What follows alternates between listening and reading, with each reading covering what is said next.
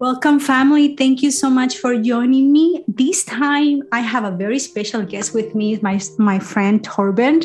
Uh, he is a psychiatrist, and right now he's working at the General Conference uh, as the um, Associate Director for the Health Ministries Department, and he's from Norway. So, Torben, tell us some things about Norway. well, I, I say to people that that everyone should go and see Norway at least once in their lifetime. I remember and, you said and, that. And that, that's not because I, I, I don't have any stocks in Norway or I don't make any profit on that.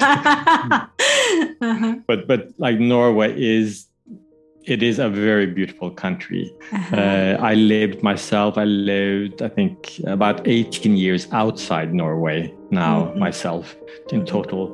And when I was in medical school, I studied in Denmark. And during those years, when I came back to Norway, sort of my eyes were opened in a way like I saw, wow, this is so beautiful. These places I had seen so many times before but then when had sort of been outside came back and saw it like it's it is it is truly beautiful spectacular especially along the coast. We have a very long coastline.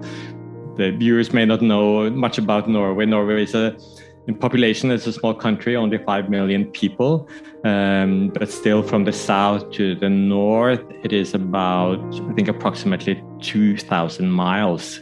Okay. So it, it's a very long country Mm-hmm. Wow. Lots, lots, of nature. Lots of nature, yes. I, I watched some videos about it. I think I sent you once, right? So, it looks so beautiful. And I said, I have to go to Norway. So now it's in my bucket list for sure. Um, and um, so, and you enjoy biking, running, and skiing, right? What yes. is your favorite? Oh, that that's a that's a difficult one. I um, I really like all of them. Of course, now here in the US where I live, there's not much snow around here, so I haven't been skiing since yeah, as long as I've been been here. So here I mostly do cycling and and running. Oh, okay, okay, good, okay. Um, one thing I want to share with my friends and my family here uh, on the podcast is that Torben is a very educated. Um, man very important at the general conference. But for me you know you know you know me guys i am not impressed by titles but i am impressed by personalities. And one thing that got my attention when i heard him speak at the gc was his humility and um and also this authenticity. It's just you know you can relay you can connect with him. So um, if you follow me on instagram uh, you will see the like the, the man that he's he's very special. And torben i admire your humility your intelligence but also um, there is a warmth in you. And um, and i said one day i'm gonna have him in my podcast and i am so glad this is the day this is the week this is a special podcast for the Thanksgiving season. So thank you so much for this opportunity. And I know God is spoiling me right now. so, and today we're going to talk about this very interesting topic attachment. So just tell us about it. Oh, well, it's a huge topic. Yes. uh, attachment theory, uh, which maybe she can call it uh, that has become within psychology one of sort of the cornerstone theories in understanding um, how we relate to one another, and that's that's my understanding in in the way I worked with patients and also my own life experience that life really is about relationships. Re- life really is about how we connect to other people. And uh, if you want if you want a truly good life and a truly fulfilling life, you will find that in the way you connect with other people and of course as from a christian perspective also in terms of how how you connect and relate to god. Uh, so uh, and that that's been my big interest also since i started working in with patients with therapies.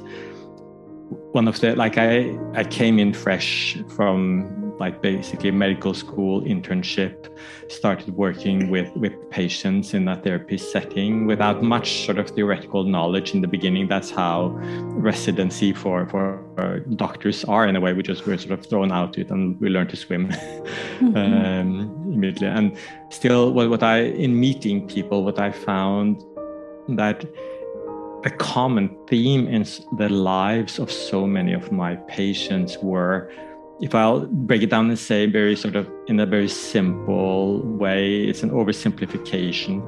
Uh, but still, I would say they, the problem most of them struggled with that was that they hadn't had enough good love in their lives, either sort of in the past or in the present. Mm-hmm. Really struggling with with um, like having these relationships that are truly nurturing, fulfilling, um, and uh, places where like you can really feel that you're safe and where you uh, can connect to others and where you can go when when you are in pain or when you are anxious or or whatever.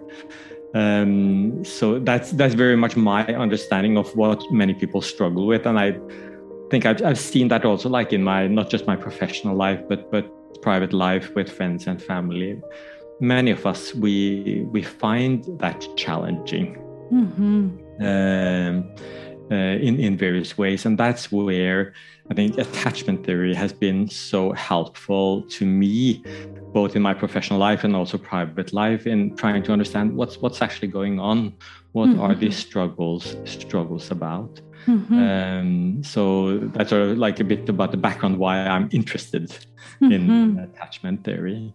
Mm-hmm. Okay. Um, I like how you said that this is related to how our experiences from the past and the present. How can we how can we go back to the past and unpack that to understand this theory?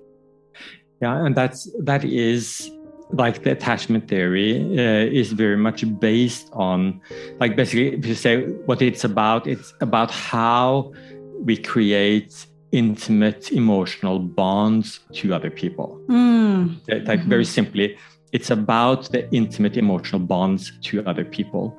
And that's sort of when we attach to someone, like we don't attach to everyone.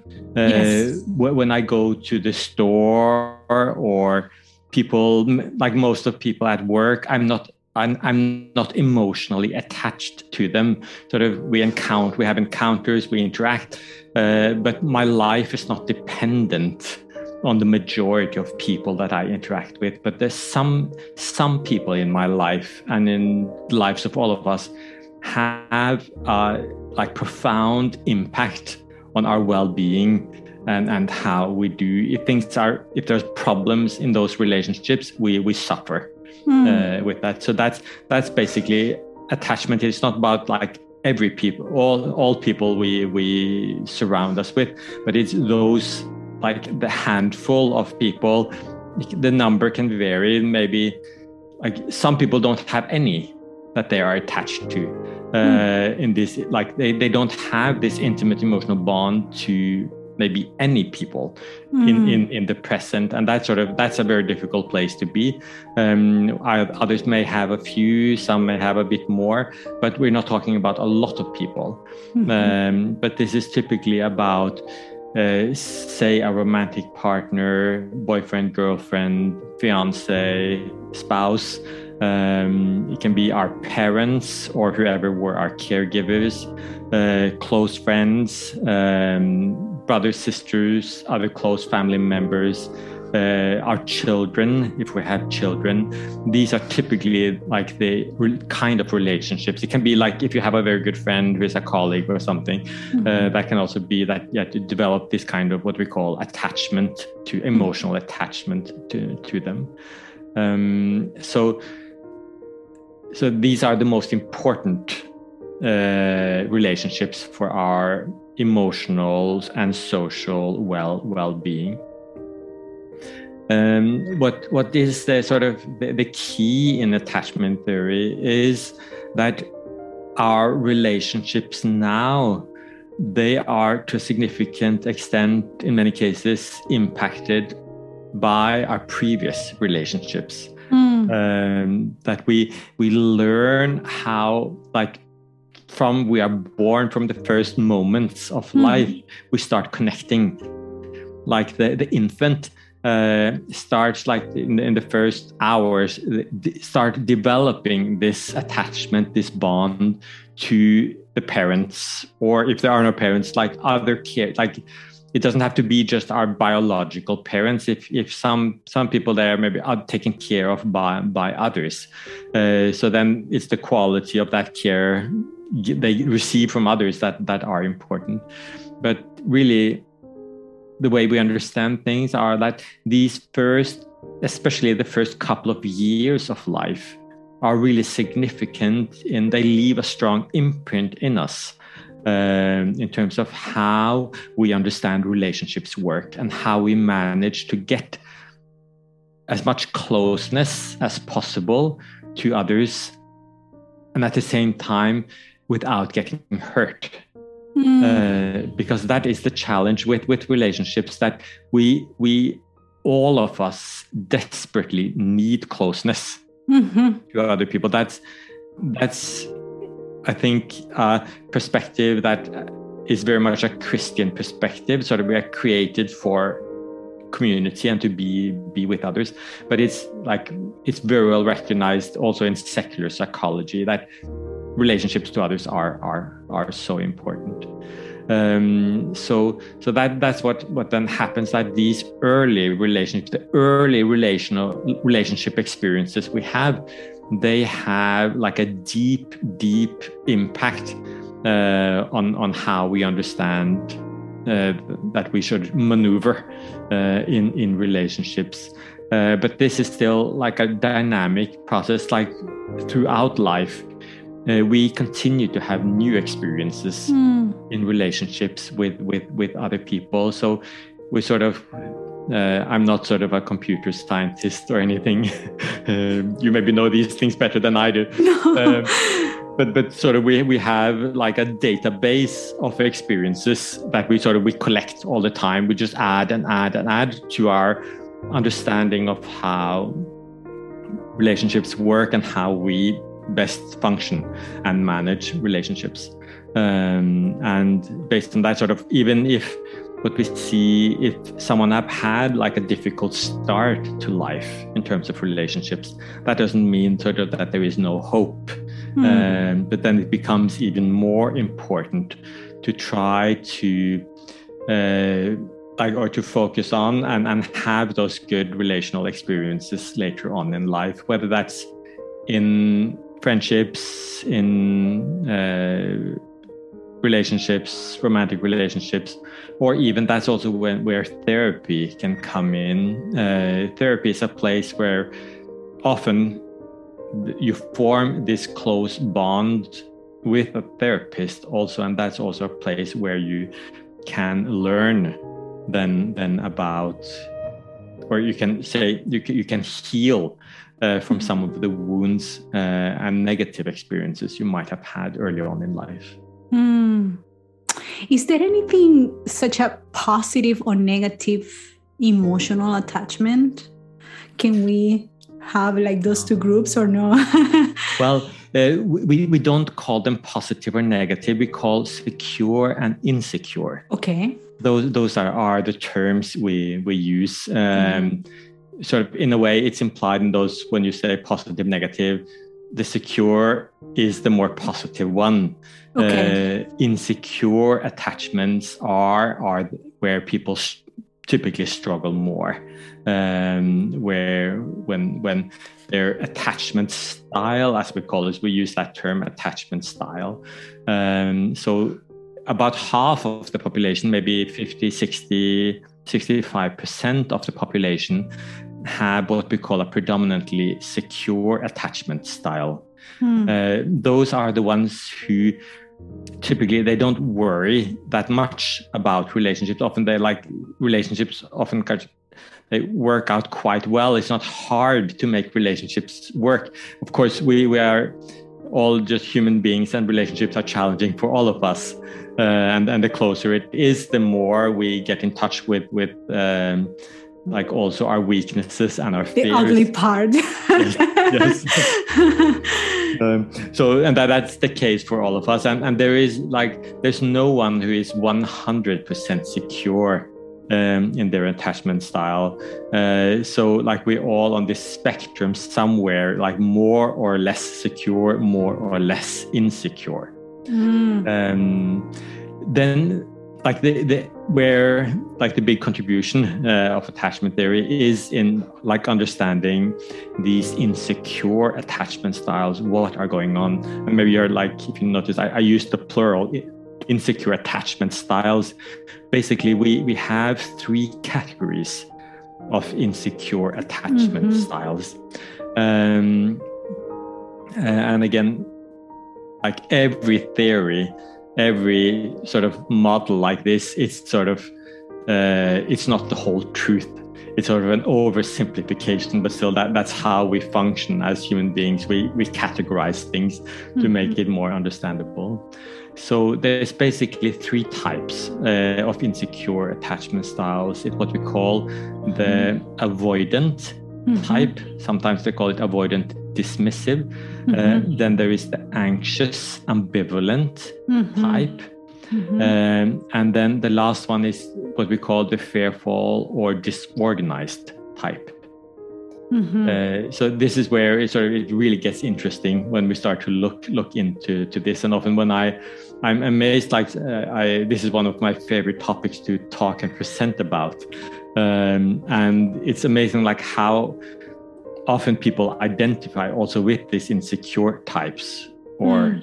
negative types. Like when when people like hear about them i think often people feel wow now things make a bit more sense. Now i understand myself uh, a bit a bit more. Um, so uh, that's like trying to understand these these types are are are important um, and I, I can explain a bit more about them if if, if, yes. if we have time Yes. Uh, so if we say we have, so we have two categories, the secure and the insecure, and then within those two categories we have styles, correct? Yes. Well, we have in the secure type, we, we don't have we don't have any subcategories in secure. It's just one box, secure. Is one okay. Um, but but within the insecure, we have three different boxes Okay. uh, in a way: the avoidant, anxious, and and fearful. Fearful. Mhm. Mm. So. Let's, let's dive in. Yes, um, wh- what what and one way to try to understand this is that we all have this drive for attachment uh, that we are sort of we are uh, like driven we are seeking attachment uh, all of us all the time but we, we're trying to have that in life. Uh, that that's the normal thing Mhm. that we from from like from the very beginning like you know that like the infant they will start looking at the parents making eye contact with the parent. This goes on then throughout life. We say we never outgrow this need for connection. Sometimes we may think like as adults we become uh, sort of we independent. We don't need other people in the same way that's not how we see it from a psychological perspective we think like we are at any stage of life emotionally we need other people as much Mhm. uh, all through life. Um, like the infant, we know they're totally dependent on the parents. If they don't have someone to take care of them, the, the infant dies. Hmm. Um, and what we also know, like the tragic lessons that we've learned, that children also, even if they get all like the physical care, like food, shelter, clothing, everything, but they don't get emotional care and support, then they are much more likely to get sick and die Mhm. even like if everything of the physical part is, is taken care of just if the emotional part is not there much more vulnerable and that's probably true for all of us throughout throughout our, our lifetime Mhm. um so I'm sorry like you see I'm, talking there's so many thoughts coming up It's okay. Yes, get- I'm, I'm, I'm with you. Yes. if I get tired, I'll try to think like the, the, these three different types. Um, that that's what my point. Like this drive for attachment. yes. Um, that's where things can sort of become complicated where the insecure types they don't know quite how to manage this drive uh, so typically what we see the anxious ambivalent ones they have like a hyperactive or hyperactivated drive they're constantly focused on on on relationships what's going on between them and other other people mm-hmm. um, so and that sort of like you can hear it like in in the anxious like they're they are like constantly like turned on switched on in terms of of uh, attaching to others and trying to make sure that they are that they have the connection they need. The avoidant type is very much like the opposite uh, of the anxious type. They their strategy is more like to switch off the attachment system and say like I, they typically say like i don't need closeness to others. I don't need to be attached. Relationships are not that important. Uh, there's so many other things in life that are more more important. And that's sort of like things they're saying to themselves not because it's true but it's an attempt like to manage uh, mm. what's uh, sort of the stress of not having um, the kind of closeness that they have because again they are insecure uh, what we say typically the ones who are anxious they have often had parent or parent figures caregivers who were rather unstable mm-hmm. uh, so the, the, those caregivers they were very unpredictable in when they would give uh, care and support. And often like it was very much up to the child in sort of in a way to figure out a way to get the attention of the parent. So they finally would sort of do something for for the child. Um, so in that sense they they're always working hard to to get get hmm. attachment to get the connection.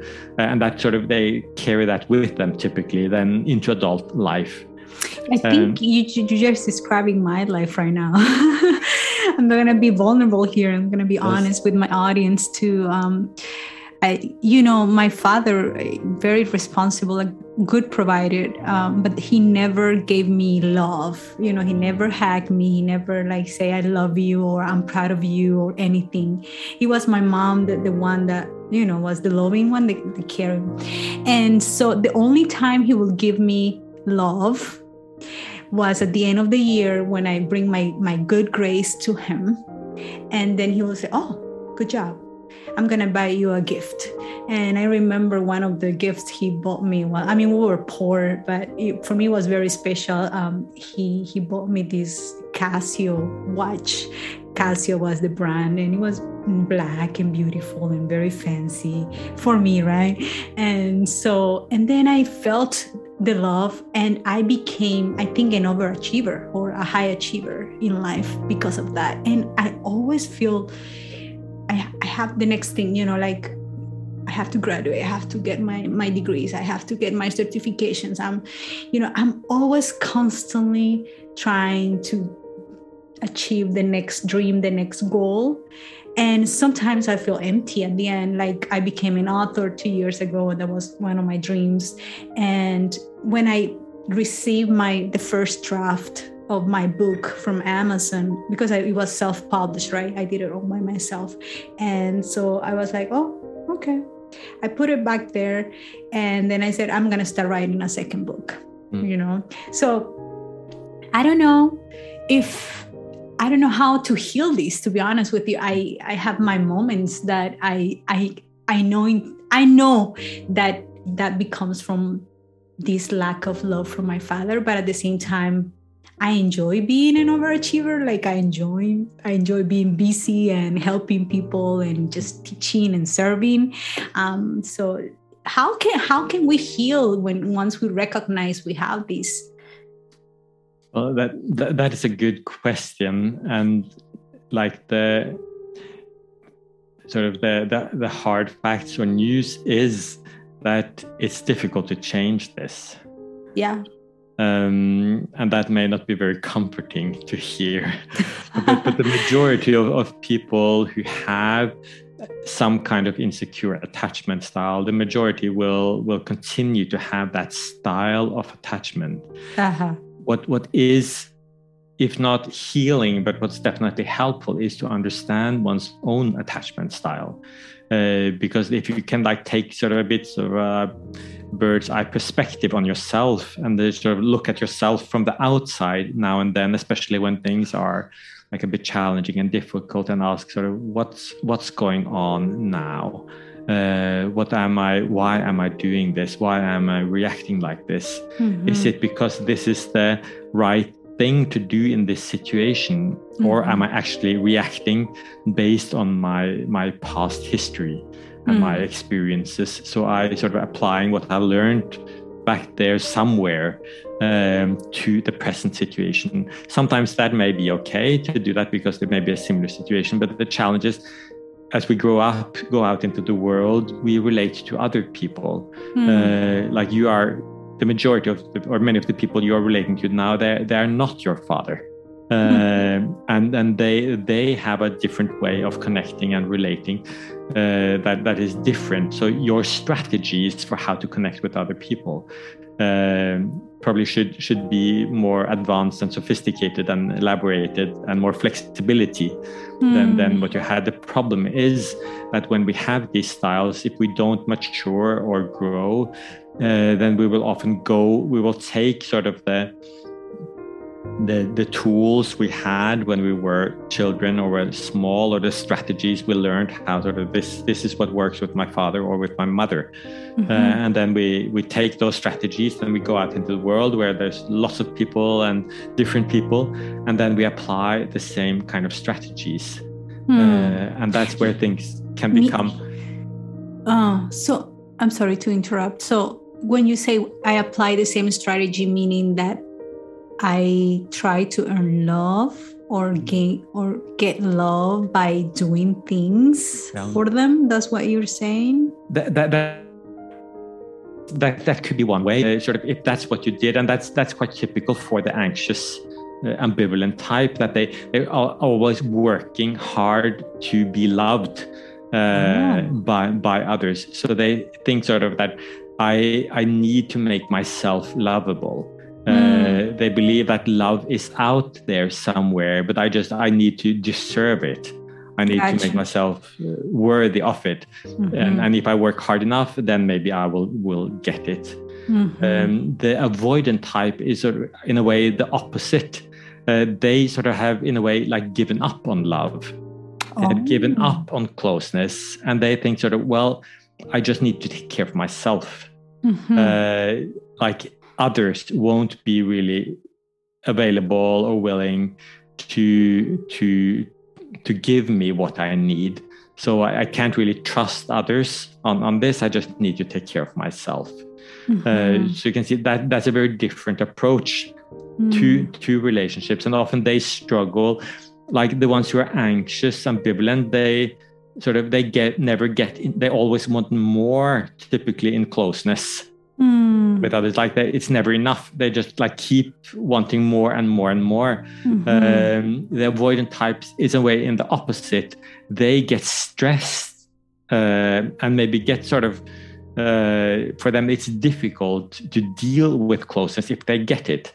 Uh, so typically if, if when when a relationship uh, becomes close they will in a way become insecure then like because they don't know to, what to do with the closeness they don't Love. know mm. if they can trust the the other person mm-hmm. uh, and then sort of the, their response is typically like to withdraw oh, uh, that's and, and pull, pull mm. away mm-hmm. uh, so that is sort of a very like a very opposite mm-hmm. way of, of dealing dealing with it um, then the last type what we call the fearful or disorganized um, like the word disorganized indicates in a way they have never they don't have like a stable strategy for it. Like the anxious ambivalent type they they work they continue to work and work and work. They never they never rest.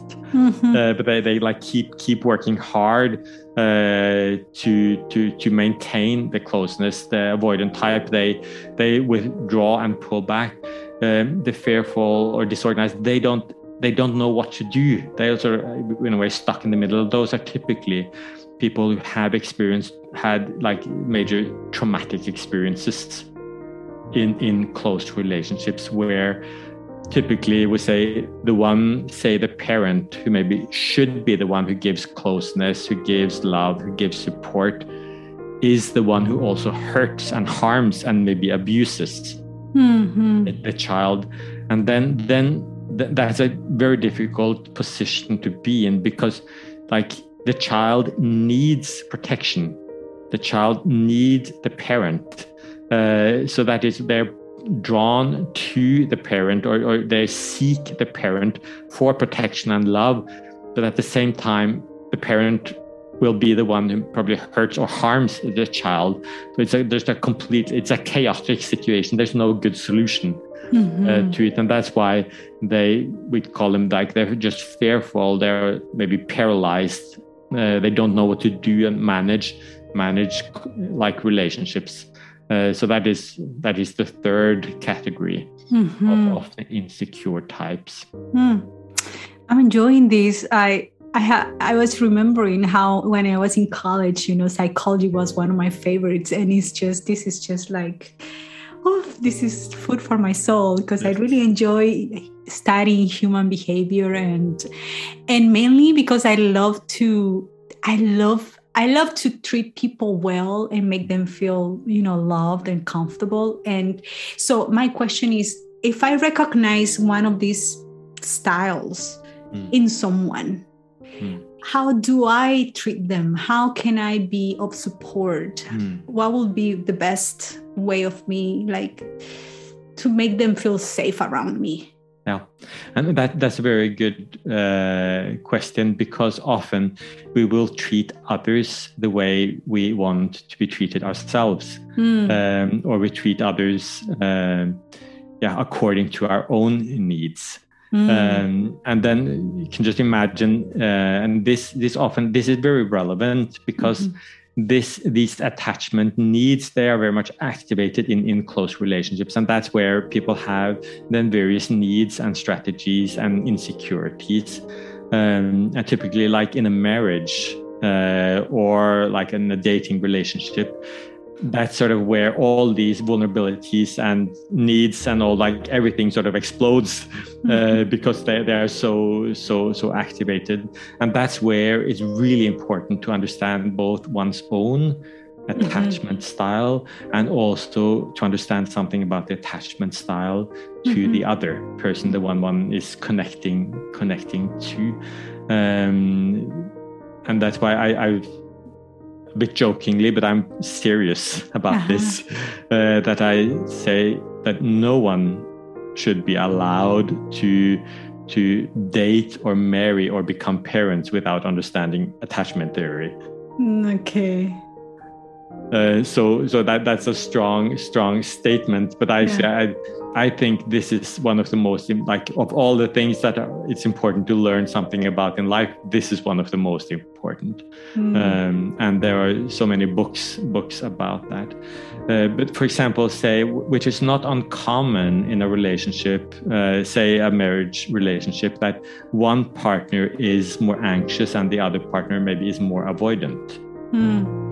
and then you can think like what what happens then, sort of the the anxious type always wants to get closer. Mm-hmm. Uh, That's me.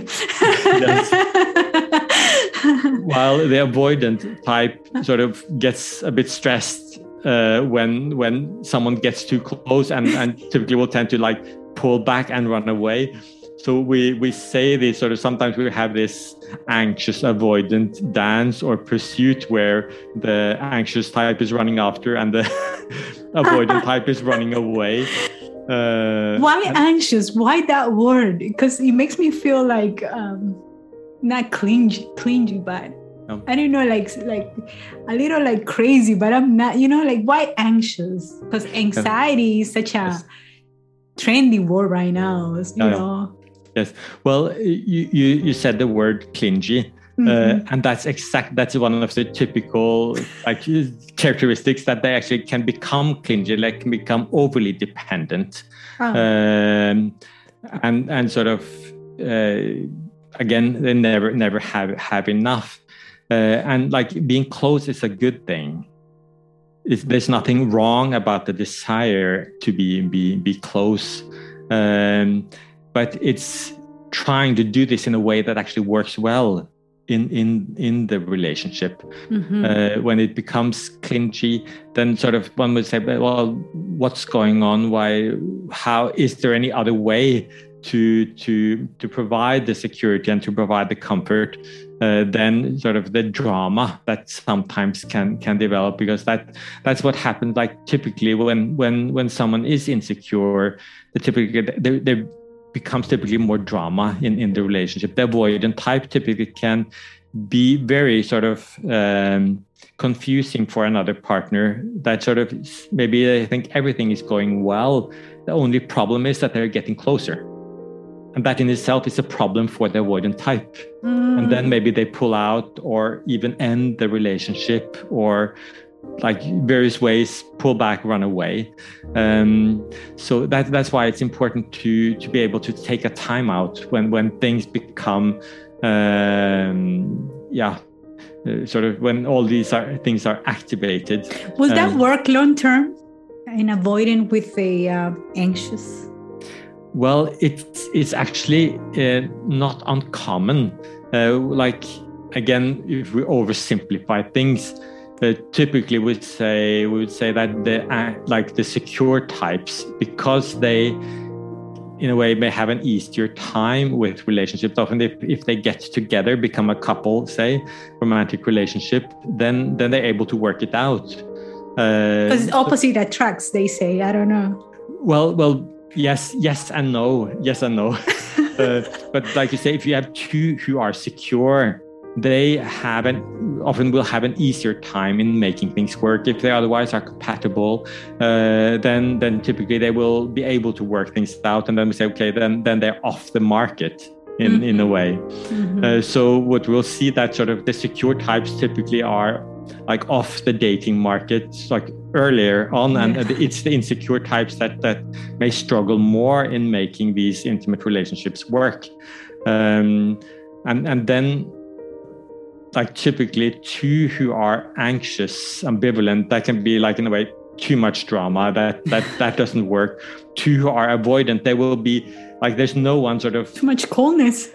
Yes too much coldness in a way. No one sort of takes a chance on re- really stepping out there's no one has enough of a drive to get close. So that's why it's not uncommon that that someone who is avoidant and anxious get get together and and and and can then have have a relationship. And that can work.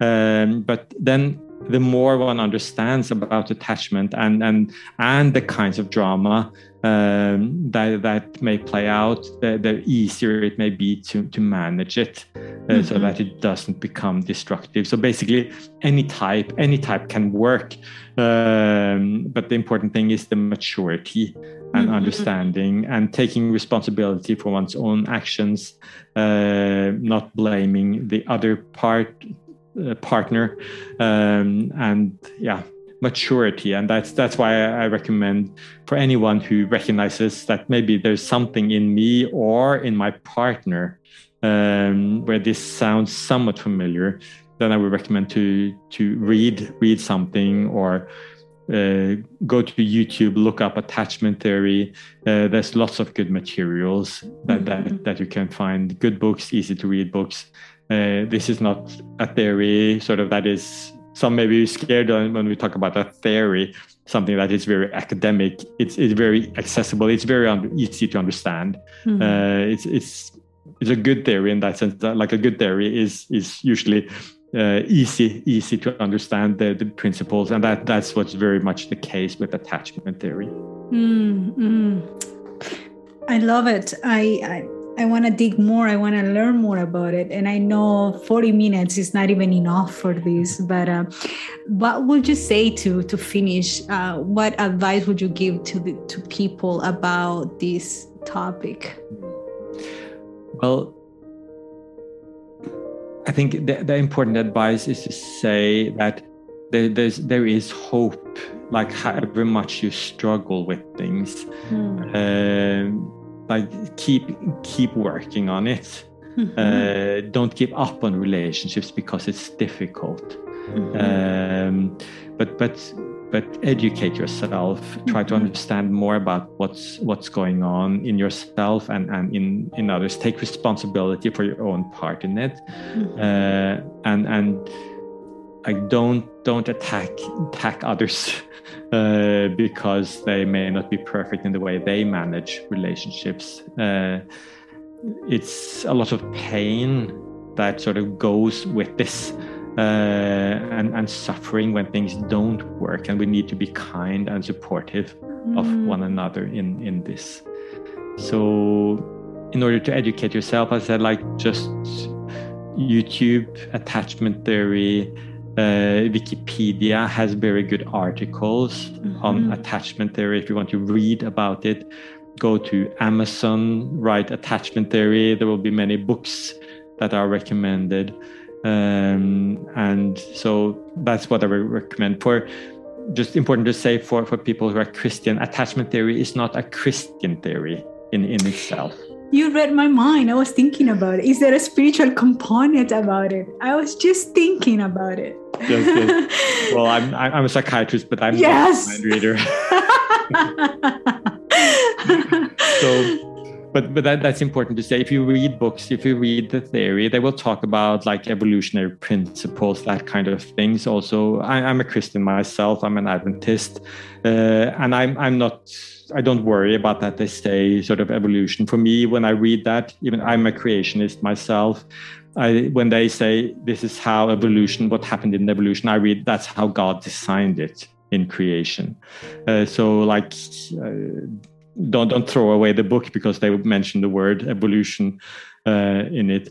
But the important, like the spiritual aspect that is important in this also is that how we relate in our relationship to other people often is reflected also in the way we relate to God. Mm. Uh, hmm. when we people have, if they have an insecure attachment to other mm-hmm. people, often they will struggle with some of the same things in their relationship with God. Mm-hmm. And we can see this, for example, and I think sometimes the way we we talk about spirituality, the way we talk about God, also, uh, what I see typically is that we we almost create a relationship with God that is quite anxious.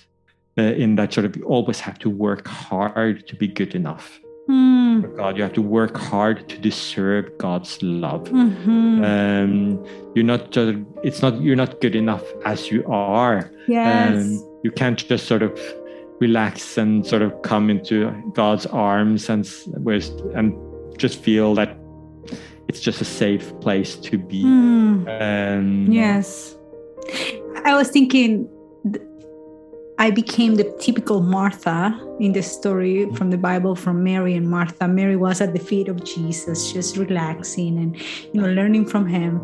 And I'm always Martha in the kitchen, doing good things, you know, but having hard time to just sit with mm-hmm. him and have my moments with him. So I'm always every day is this the struggle, and I'm intentionally, you know, like okay, I'm gonna just sit down and relax and enjoy my mm. time with Jesus. And I even have to schedule it so I don't forget it. That's how, you know, and I think it's because I always feel that I have to be doing something for God to be able to feel loved or worthy of Him, you know? So I, I love how you put that. So, um, so beautiful. And if I can add, like typically, if if if the relationship is like more an anxious kind, then typically, like if you then skip Bible study or skip prayer, then typically like we would have like bad conscience mm-hmm. because of that. And I don't think that's the way God wants it to be. God wants to be with us. Mm-hmm. Uh, but if we, for whatever reasons, sort of are not able to, or not willing, or take time, I think that makes God sort of sad because he miss he he and we miss out on being together. Yes, and that, that's a good thing to be together. But but I don't think God wants us to like have bad conscience. Mm, uh, or feel guilty about it. No, no, and that that's that's some of our, our Christian culture uh, in that the kind of expectations or the kind of things we teach people about how they are supposed to be Christians that I think is quite unhealthy. Mm. Uh, we, we should spend time with God because we want to, because it's a good place to be, not because we feel we have to in order to be good enough. Mm, I love that. Yeah. It, it's so liberating just to hear that.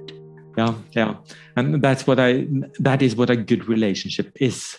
A good relationship is liberating. It is safe. It's comfortable.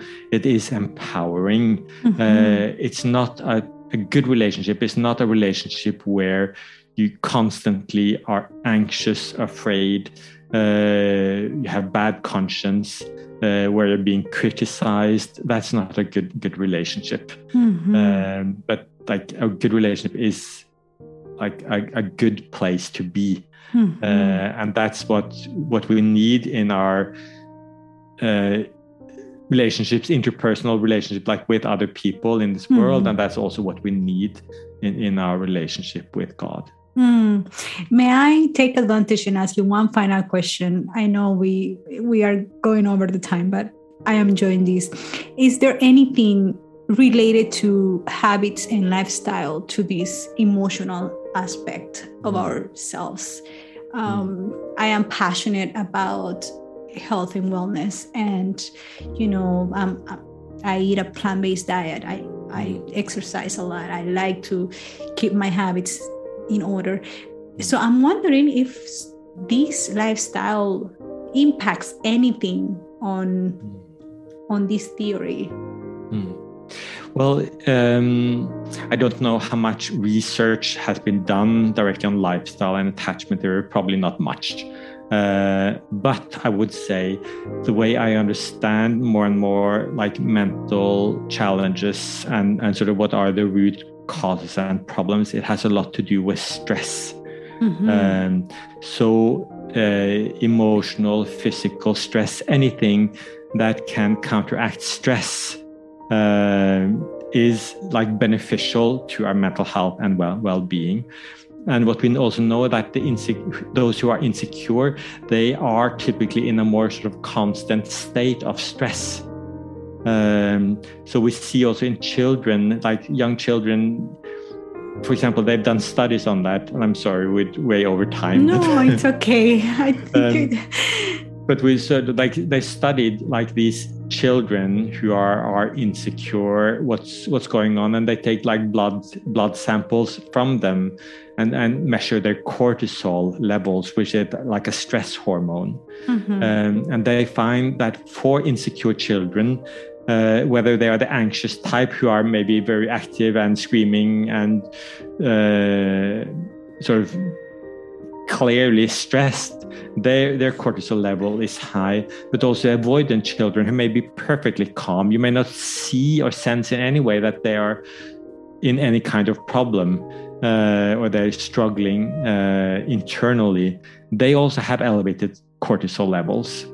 Um, and, and, that's which is an indicator of elevated stress. Mm-hmm. Um, and that sort of is the same uh, as we, we grow up uh, like if if our relationships are not working well that will cause stress in our lives mm-hmm. uh, and then then in order to one thing it's important to, for your physical health and well-being and mental well-being it's important to counteract that mm-hmm. Uh, but it, whenever you counteract the stress uh, also with healthy lifestyle habits uh, which sort of as you say like exercise it it reduces like the stress inflammation uh, situation mm. in the body mm-hmm. uh, a healthy diet is sort of anti-inflammatory uh, and reduces stress uh, so that that sort of theoretically hypothetically we can say that that will probably it will it will definitely not hurt but it will probably benefit because you will be more in balance in a better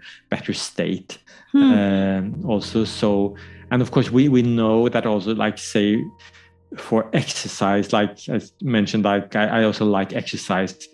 For me it is um, is as important for my mental state as it is for my physical state.